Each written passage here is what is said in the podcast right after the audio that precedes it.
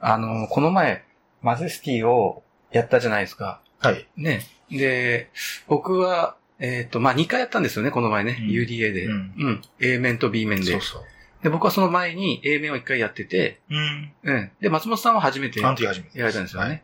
で、この前2回やったから僕は通算3回プレイしてて、うん。まあ、いまあ、そのことは、まあ、松本さん2回プレイしてるんですけど、まあ、とあの時 A 面やって、うん、うんじゃあ今度もう一回 B 面やりましょうっていう風になってやったんですよ。はいはい。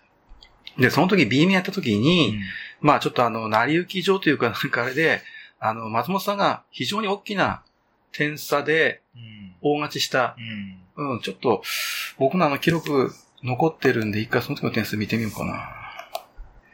うん。A 面で、ちなみに A 面でやった時には、あの、187点の人が一番トップで勝ったんですね。ね。うん。で、179、160、157っていう風に4人で、スコアはそうなってます。はい。。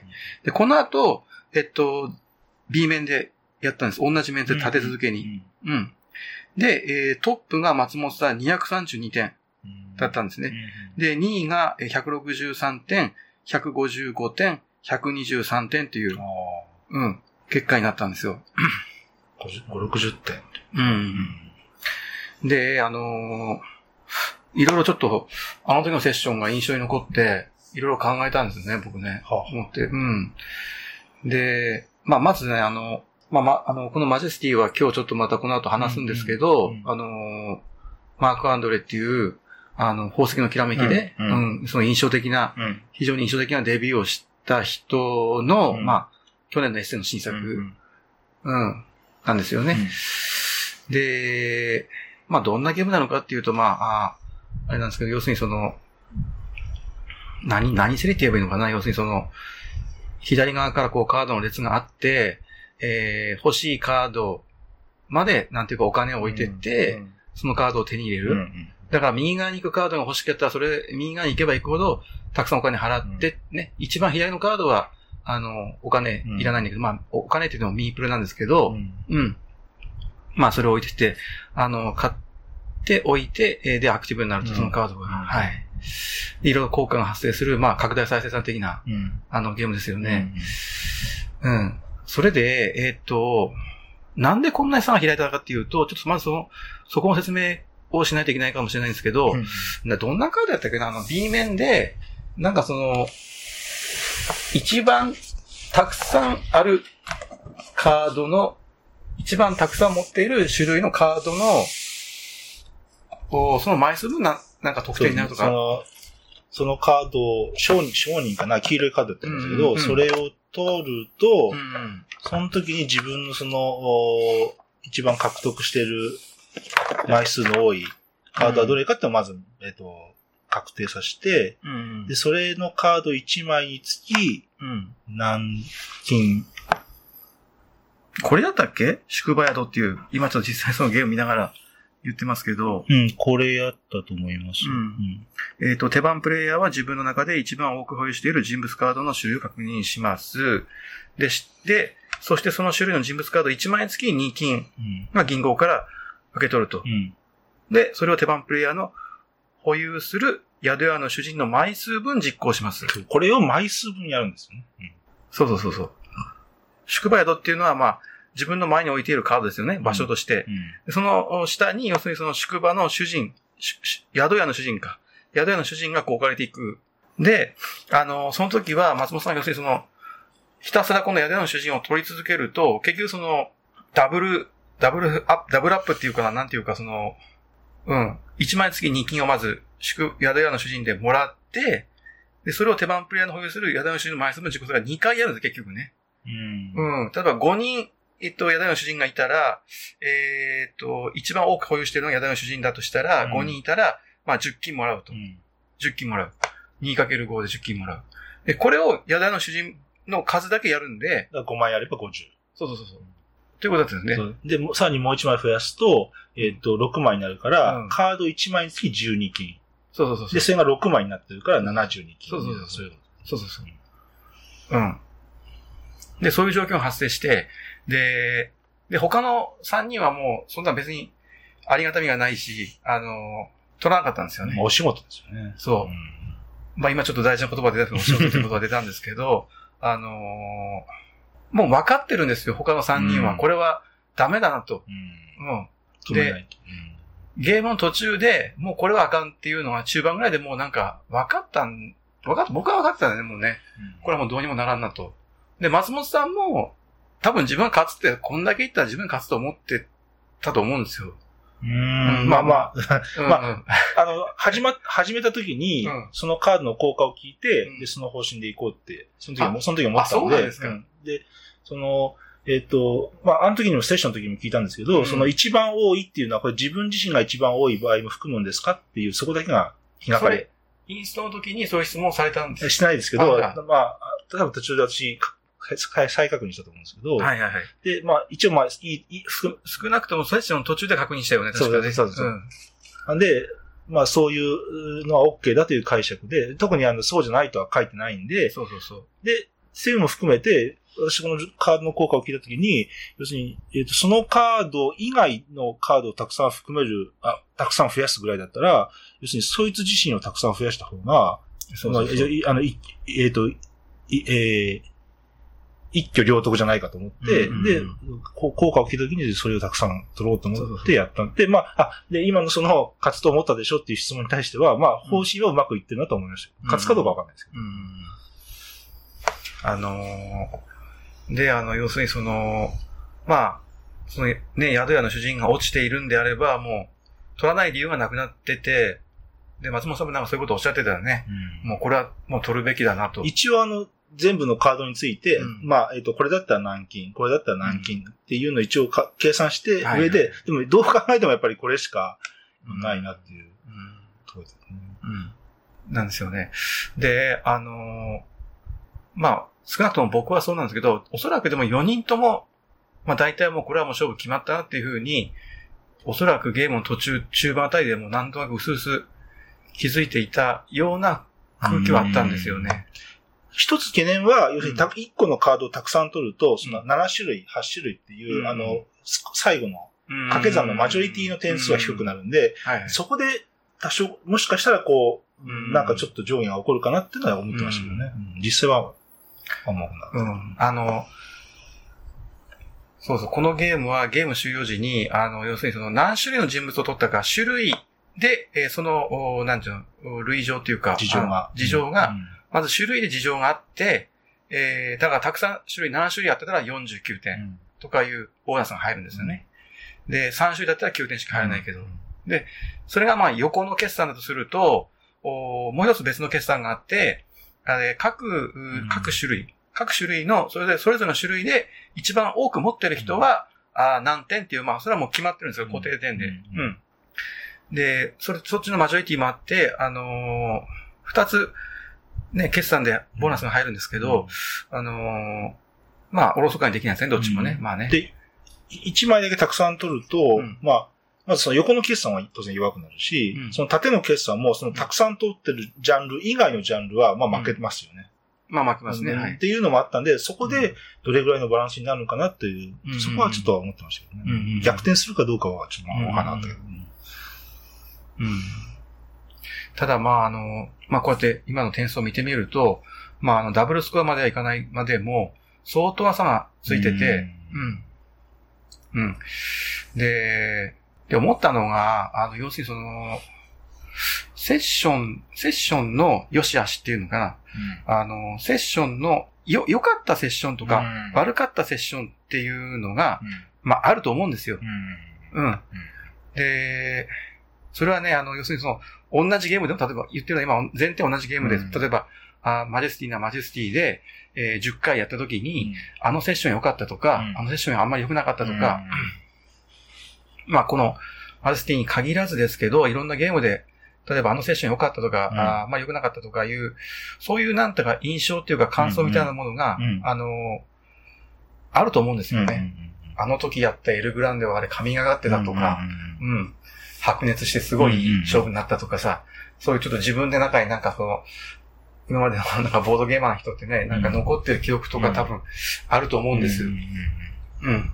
で、それを考えると、うんこの前のそのセッションは、もう途中でもう僕はもう勝負ついたと思ったんで、まあ、良くない方。うん、そうですね。うん良くない方。まあ、うんこのまま正直、だらだら最後まで続けても、うん結果は大体分かってるし、うん。いや、そんな状況でやらないといけないっていうのがちょっと、うん。まあ、一つの作業みたいな感じもあって、、まあ、それでもややっぱり、あの、最後まで最善を尽くしてやるっていうのは、うん。あの、一つ、あの、大事なことだと思うんで、うん。やりましたけど、ううん。で、僕思ったのは、要するにその、ゲームによって、あの、壊れやす、壊れるって言うとあれなんだけどね、あの、セッションが、あの、危うい、危うさをはらんでいるっていうのかな。あの、このゲームはちょっとしたことで、あの、そういうセッションが、あの、ガクッと急にそっちの方に行ってしまう、あの、危険性をはらんでいるみたいな、うん。そ、そういうのをちょっと一つの指数として、うんなんていうか、な度数というか、パラメーターとして、あの、すべてのボードゲームって持ってる、っていうのは仮説として立てれないかなっていうのをちょっと思ったんですよね。。うん。うん。で、名作っていうのは多分おそらく、なんか何回やっても、一定の、なんていうか、クオリティのセッションを、を、あの、提供してくれるものが多い、多いのかなとかいろいろ思ったり、うんうんうんうん。まあ、あの、そのセッションの良し悪しっていうのが一つあるのと、で、ゲームとして、あの、例えば、あの、壊れているとか、壊れていないとか、ゲームとして壊れてるっていうのはもう本当に、あの、かなり評価低いですけど、うん。プレイゲームなんかの、あの、評評価の判断、BGC なんかなら、まあ、うんもともとはもう、で0点とか1点の項目は、まあ、ゲームとして壊れているとか、、そういう項目になってるんですよね。ううんん。で、おそらくゲームとして壊れていたら、いいセッションにはならないと思うんで、あほぼほぼはいあの、毎回悪いセッションばっかりに、うんうん失敗、失敗するセッションというか、そういう風になっちゃうかな、というふうに思うんだけど、うん。だから僕はちょっと、ちらっと思ったのは、そういうちょっと、危うさっていうのかな、あのーそれが個々のゲームにひょっとしたらあるんじゃないかなっていうふうに、ちらっと思ったのがそうなんですようね。ん。で、僕、あの、マジェスティは、あの、割とちょっと最近、賛否両論、分かれ分かれているゲームっていう、ちょっと印象があって、で、特にその、割とあの、クロートのゲーマーっていうか、あの、結構経験豊富な、あのー方、僕の印象ですけど、からの印象はあまり良くない。まあ、はい。うん、うんそういうちょっと、うん、いいって言ってる人もいるかもしれませんけど、うん、少数だと思うんですね、そういう人は。うんなんとなくね、僕の印象では。うんただ僕は、あの、肯定派か否定派かって言ったら僕は肯定派だったんですよ。マジスティは。ううんん。で、一回目やってみたとき、A 面でやったときに、うん、やってみて悪くないなと思って、あの、おそっか、僕はじゃあ肯定派だなと思ってました。うん。で、それもあって、こん今回、あの、まあ、松本さんもやってなかったし、初ベータということで、あの、一回やってみようということでやってみて、うんで、A 面でやってみて、やっぱりまあ、悪い気持ちじゃないなと思ったんですよね。うん。でただ、その後 B 面やった時に、うんあのセッションがあって、うんうん果たしてどうなのかなって、ちょっとちらっとその、なんかその、お心の中に、なんていうかな、うん、うん、大丈夫なんだろうか？ってちょっと疑問が生じるっていう、うーそういう経験をしたんです。なるほどねうん。なんか不安な影が近づいたから大丈夫かなっていう。うん。で、ルール、ルールは間違ってないと思うんで、うん。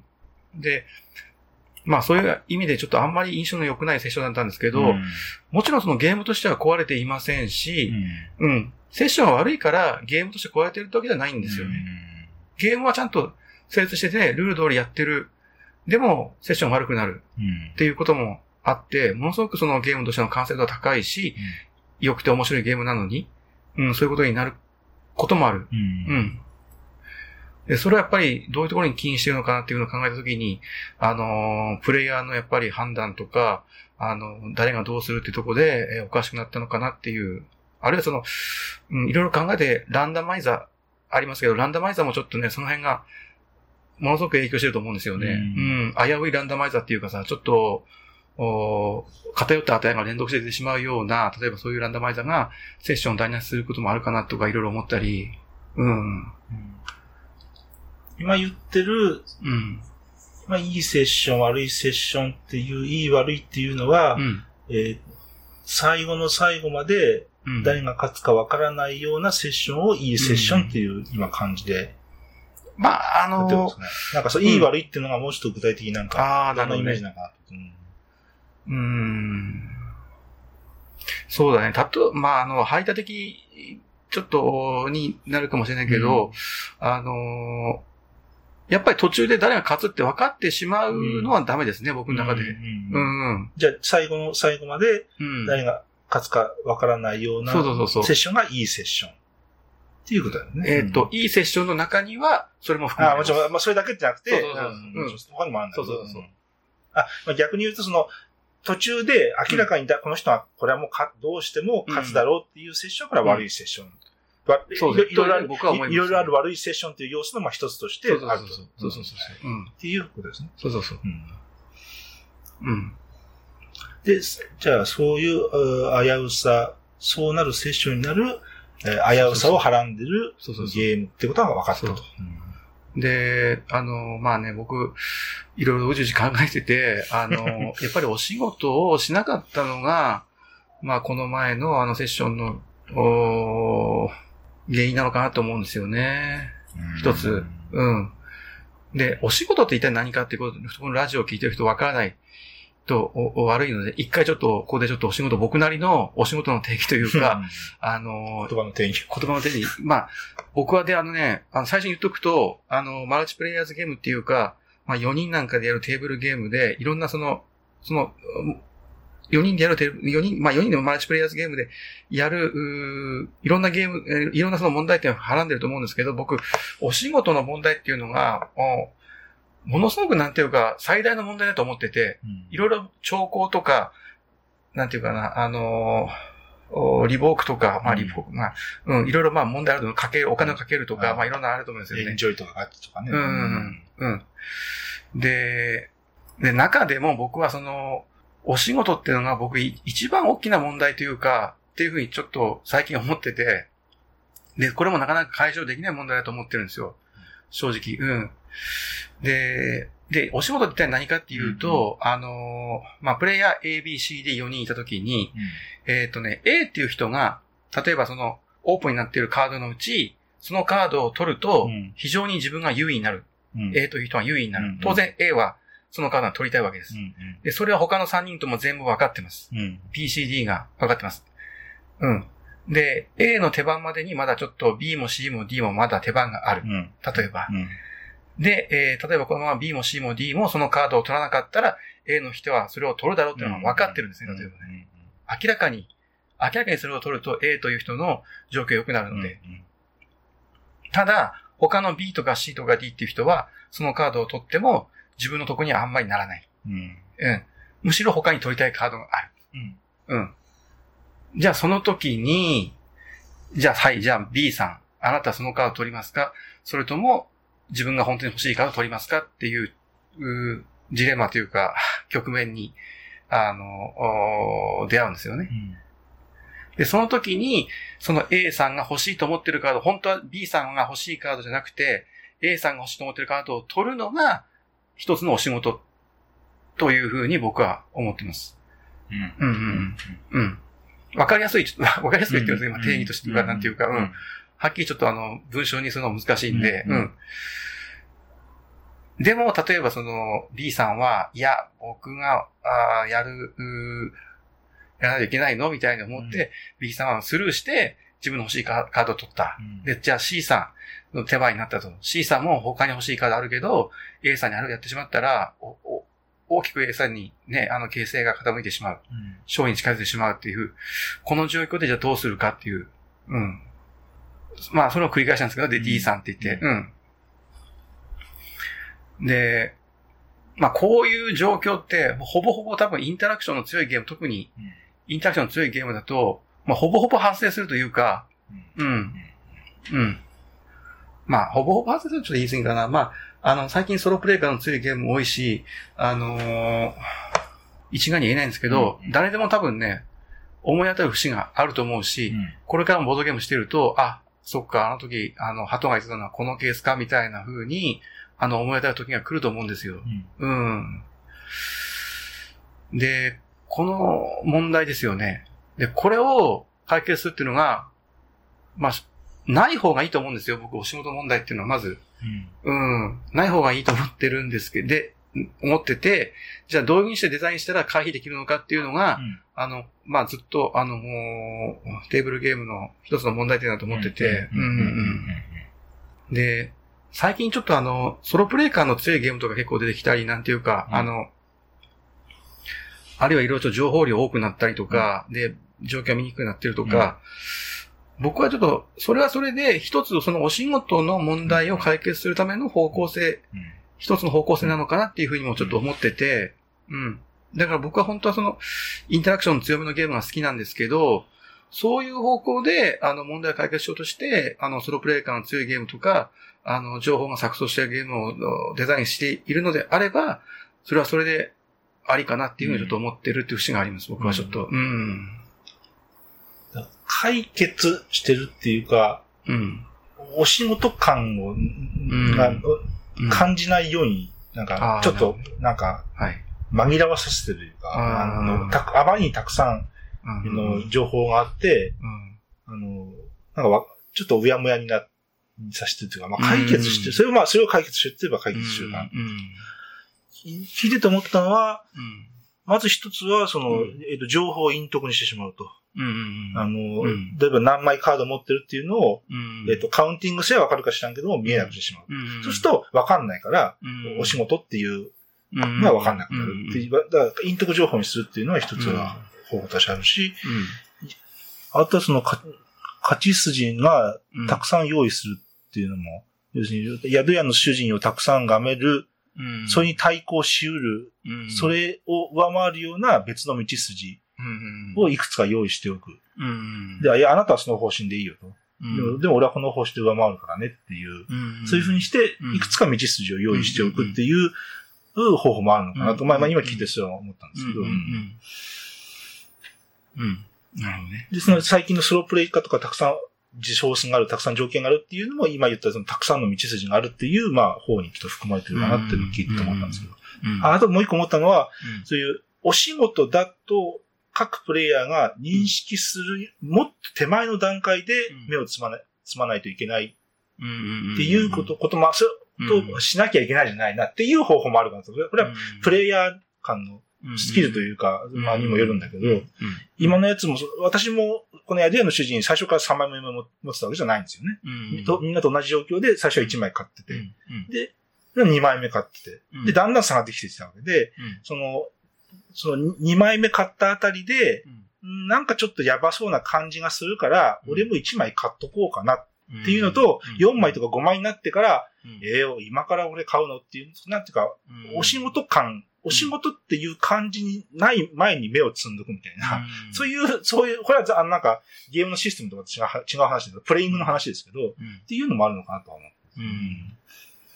そうですね。この前のそのマジェスティはで、B 面でやる4人が、4人とも初めてやったもんで、で、まあ、あーこれでちょっと学習したというか、宿の主人がああなったら、こういう結果になりかねないっていうのも分かったんでね、多分次からやると、まあ、この4人にでってことですけど、やってもまた違うかもしれないし、うん、今言ったように、早めに目をつむっていう方向に走りそうな気がしますね、確かに。うん。でね、まあ、あと、もう一つちょっと思ったのが、あの、まあ、さっき言ったように A, B, C, D いて、A さんが今欲しいカード、これを取ったらもうほぼほぼ勝利に近づくんじゃないかっていうカードがある状況で、僕一つ思ったのは、あの、その時の、あの、例えば順位、A さんが1位で、例えば B さんが2位、C さんが3位、D さんが4位だったとした時に、そういうふうに順位が分かっている時に、じゃあ誰がお仕事するべきかっていうのが、ちょっと仮説として立てれるんじゃないかっていうのはちょっと思ってて、例えばその A さんが1位だった時には、僕はやっぱり2位の B さんがお仕事するべきだと思う。うん。うんうん。うん。とにかく、お仕事っていうのは、まあ、あの、する方とされる方があるんです。で、4人いて、あの、お仕事をする方も、される方もちょっと凹むんですよ。うん。まず。うん。お仕事をする方は、自分が点数が伸びるのを犠牲にして、えー他のその A さんが伸びるのを阻止してるわけで、まあこれはあの相対的には伸びてるんですよね。ね。伸びてるんだけど、でも一番得するのは C さんと D さんなんです。僕、僕の、まあこれは考えて言ってますけど、うん。うん。B さんは犠牲を払ってるんですよね。自分が犠牲を払ってる。手番で欲しいから取らないという犠牲を払ってる。で、A さんは、あの、その B さんのアクションで、えー直接的にもう損害を被った。で、結局、浮かぶのは C さんと D さんなので、それが問題なんですよ。結局は。お仕事の問題で、まあ、あの、うん。で、例えばその A さんが1位で、B さんが2位だったら、で、C さんと D さんが3位、4位だったら、僕は C さんとか D さんをお仕事をするべきではないと思ってうんるんですよね。ではない。うん。やっぱりやるべきは B さんだと。うん。うん。まあ、はっきり点数は分かってるわけですけどね。うん。まあ、これから先のことは分かんないけど、うん。あるいはその A さんが2位だったら、いもし B さんが1位だったら B さんがやるべきだと。うん1位の人がやっぱり 2, 2位のし 2, 2位の人に対するお仕事をするべきだとうん。いうふうに思ってて。するべきだうんうんうんうん。これ僕の仮説ですけどね。うん、で、例えば A, A さんがじゃあ今度3位のだったらどうでしょうね。A さんが例えば3位だったとしたら、僕はやっぱり基本的には1位の人がやるべきだと思うん。う。うん。うん。4位だとしても1位の人がやるべきだと思う、僕は。それ今1位、4位って言ってるのは、そその時点でのそう、その時点でのね。うん、まあ、ああ、そうです。そううです。ん。うん。まあ、その時点で何位なのかっていうのがまず見えにくいんですけど、うん大体のゲームはね。うんうん、いろんな要因が絡んでて、うんうんうん最後に入る点数とかありますからね。陰徳の。うんただ、仮説としてう、ん、今そういう話もすることも可能かなと思ってて、ううんん、そうそうそう。もう、だからね、あのー一番理不尽だと思うのは、例えばその、さっきの話でないないけど、A さんが2位の時に、3位とか4位の人が、わざわざそのね、あの、お仕事をすると、これはちょっとね、あの、セッションが面白くない方向に行きそうな気が僕はします。うん。うん。なぜなら、例えば3位の人がお仕事したら、2位と3位の人は、ちょっと点数が落ちブレーキから落ちるんですけど、それと、相対的に1位と4位の人が点数上がるんですよね。うん。そうするとさらに1位と2位の差が広がって、えー、誰が勝つのかっていう可能性が、その明確化がちょっとね、強まるというか、うん、そういう部分があるので、うん。っていうことを僕はね、つらつらとちょっと考えていたんですよ。うん。あじゃあ、今、いや、今のはお仕事するべきでしょうって、うんこう口に出して言った方がいいんですかね。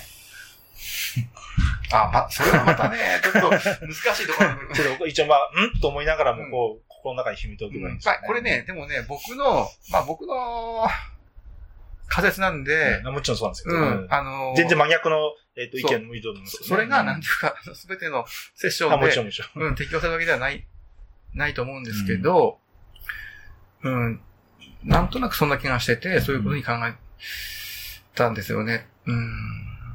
問題なのはとにかく、あの、要するにその、お仕事をする方とされる方のこの二人が沈んで、残り二人は相対的に浮き上がるという、うん。うん、これがやっぱりその問題点なんですよね、お仕事をね、僕は思うに。ああ、はいはい。うんだ、だから沈むのに、人が上げる、上げるために、やらないですよ、その、そんなの。うんみんな勝ちを目指しているなら。そうですね。うん。あの、まあ、基本みんな勝ちを目指してるんですよね。そうそうそうあのみんみんな、みんなお、えっ、と、盛り上がるセッションを作ろうっていう、もちろん、もちろん思いもあるんだけど基本まあ、勝ち、みんな勝ちたいためにね。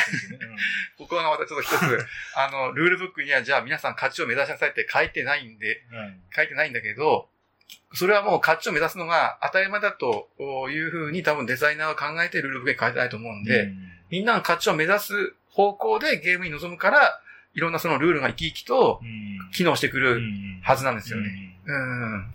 おそらくね。んそうそうそうそう。まあ、うん、その辺、その辺また話すと長く面白いテーマなんですけどね。うんうんうん。だからそこの意識で、まあ、それも、そこの意識もなんかプレイヤーごとに結構、あの、温度差があって。そうそうそう。僕はでも、まあ、あの、エンジョイ派というか、なんていうか、その、みんなが好きにやって楽しめるの、それはそれで盛り上がっていいじゃんっていう意見も別にいいと思う、僕は。うんうんうんうん。うん。でもこうなんか、セッションとしてうん。一つの作品まで言わんけど、うんまあ、いい、いい、セッションとしていい作品としてうん消化したら、まあ、ハッピーですよね。そうそうそうそう。んあ、いい、いい映画を一本見終わったなぐらいの。うん。ちょっと、ちょっと、もうちょっとあって、あの、さっきその、ゲームによってそういう危うさっていうのを指数で化できるんじゃないかっていうのがあって、で、えっと、うーん、ある人は強度って言い方をしてるんですね。これ私が言ってるんじゃないんだけど、うん要するに強さ。うん要するにどん、どんな無謀なことをやっても壊れない。うんっていう、それまあ、だ今、今指数っていうんで、うんそういう強度っていうことで言うと、確かにちょっとは、ちょっと脆いっていう印象はありますね。ああいうことをすると、粉々になってしまう、うん。壊れてしまうっていうゲームもあれば、うん。結構頑丈な、何しても、うん。あの、そあんな、なんか壊れる感じがない。だから、うん。なんかそういう、なんか私が聞いて、一つの強度っていう、ゲそのゲームごとに強度があるってういう、そういうのも思ったんですけど、今ん。ああ、なるほどね。面白いですね。そうだよね。すぐひび割れるのかうん、結構、あの、全然、ビクともし、いろんな、うんいろんな無茶なことやってもビクともしないのか。で、あの、まあ、インストの時に、そういうアドバイスをするのはいいかもしれませんね。例えばこうすると、ちょっとこの人多分走っちゃうので、うんこれはちょっと重要な要素ですから、みんなちょっとね、ね。注目してうんおいて方がいいですよぐらいのことはうん。言ってもいいかもしれないですね。うん。ルールブックに載ってなくてもね。で、例えばその、あーもうちょうど同じ反省やけど、そのうん。バレッタの時も、うにあのバレッタも、あの、ん。えっ、と、ひある、ある一つの、まあ木と木でもレンガでも何でもいいんだけど、ある一つのリソースをむめっちゃがめるような感じで、あの、しょっぱなからプレイングすると、あれ、好きな、好きな資源3つで、もう好きなの1個に変えれるから、かなりあれも差がつく、そのゲームも。だまあ、あああいうのもちょっと今思い出しましたけどね、うん。あれもそういう意味ではちょっと、うんあんまり強度の高いゲームではないなって私は思ったんだけど。うん。うん。もうどうしてもそのお仕事が、あの、嫌だったら、例えばその、二人用ゲームとか、二人用ゲームはもうお仕事はないです、まず絶対に。うん。あともう本当に多人数ソロ。うん。で、パズルに近づいていくんですけど、うん。本当にその干渉がないというか、あーないと、まあお仕事なくなると思うんですよね。これなんか、あの、結構、水と油っていうか矛盾してるところで、うんインタラクション感はうんゼロなのが嫌だと。うんでもそういうお仕事感がちょっと嫌だっていうとこがあって、うんこれはもうバランスの話で、なんかうんね。うん僕はそれであの、欧米のデザイナーがどれぐらい意識的なのかわかんないんですけど、やっぱりその、ゲームをデザインする人は、そういうそのお仕事っていう問題を一つ、念頭に置いて、ゲームデザインするっていうのも一つの姿勢なのかなっていうふうにちょっと思ってて、うん。あの、優勢カードのフリーキックのあの、寺島さんなんかね、自分のブログでお仕事問題について書いていたりして、うんかなり意識的な人もいる、うんいる、いるし、うん。そういうことをこの前の、あの、うんマジティのセッションで、あの、感じたんですよね、うん僕ね。お仕事、お仕事っていう、まあ、あ長いかな。あの、うんえっと、まあ、まず日本、まず最初、日本語、日本で最初にお仕事って言った人誰なのかって思ったんだけど、うん あの、それの期限があれだけど、お仕事っていう言葉のの中に、その自分で選択しないっていう含みがあるんで、言葉のニュアンスとして。うん。だからまあ、っていうことなのと、あと、その今海外の話で、海外では、このお仕事って今、今言ってるお仕事っていうのは、海外ではどういう単語で表されてるものなのかっていうのは、ちょっと気になりますよね。ね。うんそういう概念はあるとは思うんで、うん。なんか、な、パーソナルワークとか言うわけじゃないと思うんで、うん。なんか、向こうでは、例えば英語だったら、それ、どういう英単語で、うん。あの、このお仕事っていう概念を言ってるのかな？なんか、単語としてあるのか、うん。ないのか。で、そこもちょっと今うん。聞いてて、興味がありましたけど、うんまあちょっと長くなったんですけどね、あの、まあ僕本でこの前、そのマジで感じ感じたのは、その、まあセッションにはいいセッションと悪いセッションがあってっていうのが出て、いいセッションって一体どんなものなのかとか、悪いセッションってどんなのかなとか、あとゲームが壊れてるとか、ゲームが壊れていないっていうのも言う、言いますよね、それでね。。うん。うん。じゃあゲームが壊れてるって一体どういうことかと。うんうん。そういうのちょっと定義できそうな気もするんですけど、うん。あと、まあ今長々と話したけど、お仕事の問題。うん。いろんなそのテーブルゲームって問題含んでると思ってて、まあ大体どんなそのジャンルにもあの、エンターテイメントの問題は あると思ってて、うん。ボードゲームに一つそういうお仕事っていう問題があるかなっていうのは、うん、思ってたんですね。まあ、壊れてるって、まあ、プレイヤーがうん壊してるわけですけどね。うん 壊壊したくないんだけど壊してしまった。うん。壊れてるっていうわけじゃないんだけどね。うんまあ、ただ、はい。じゃあ、まあこの辺にしときますかね。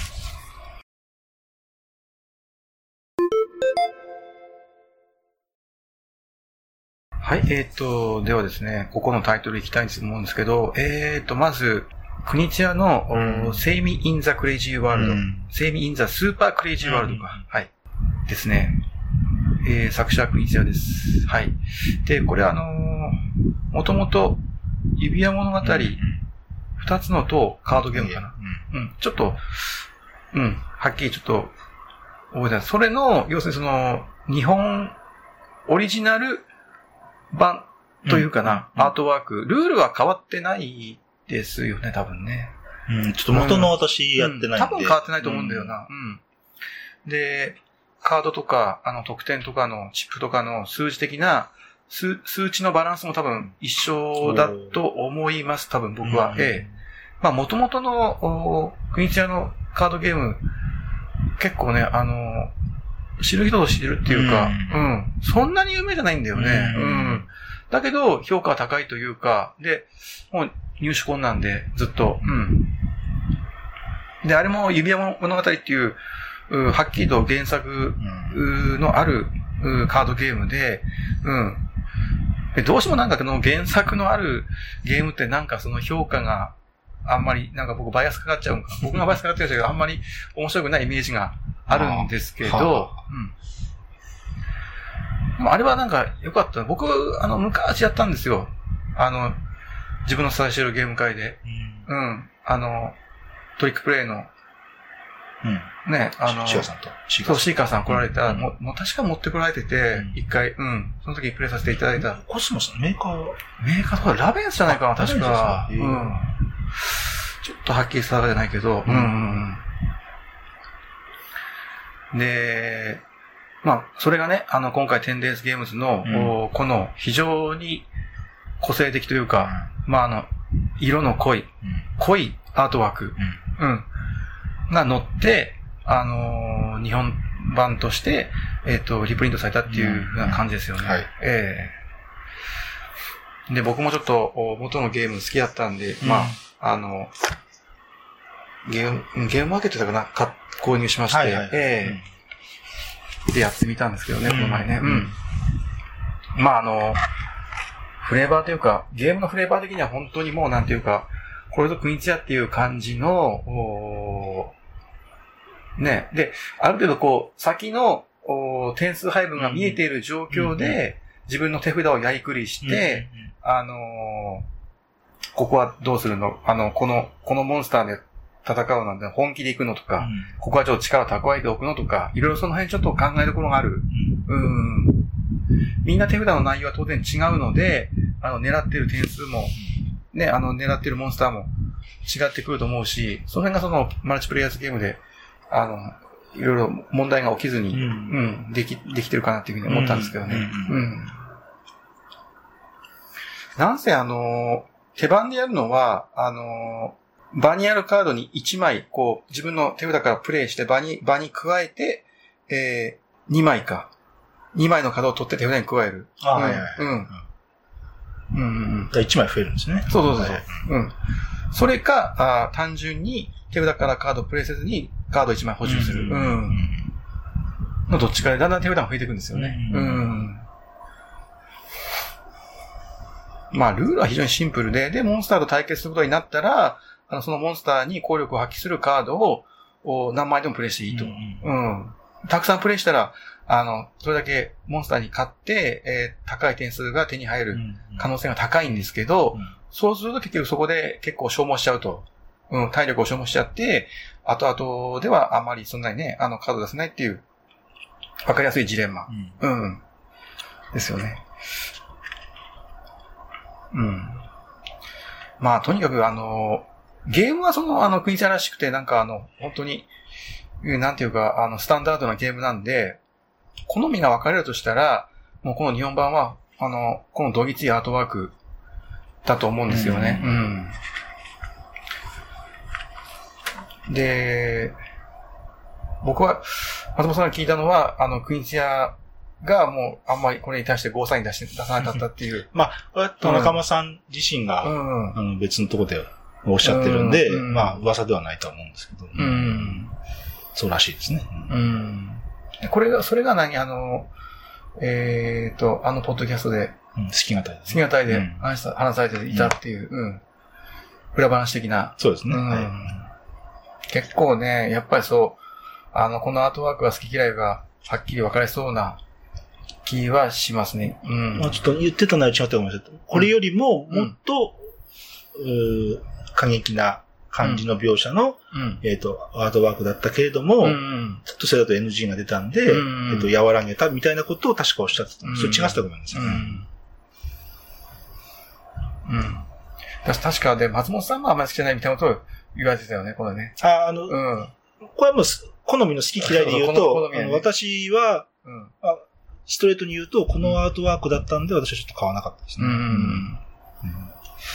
うんまあ逆にこのアートワークで買った人もいると思うんで、うんそれはもちろんあると思うんですけど。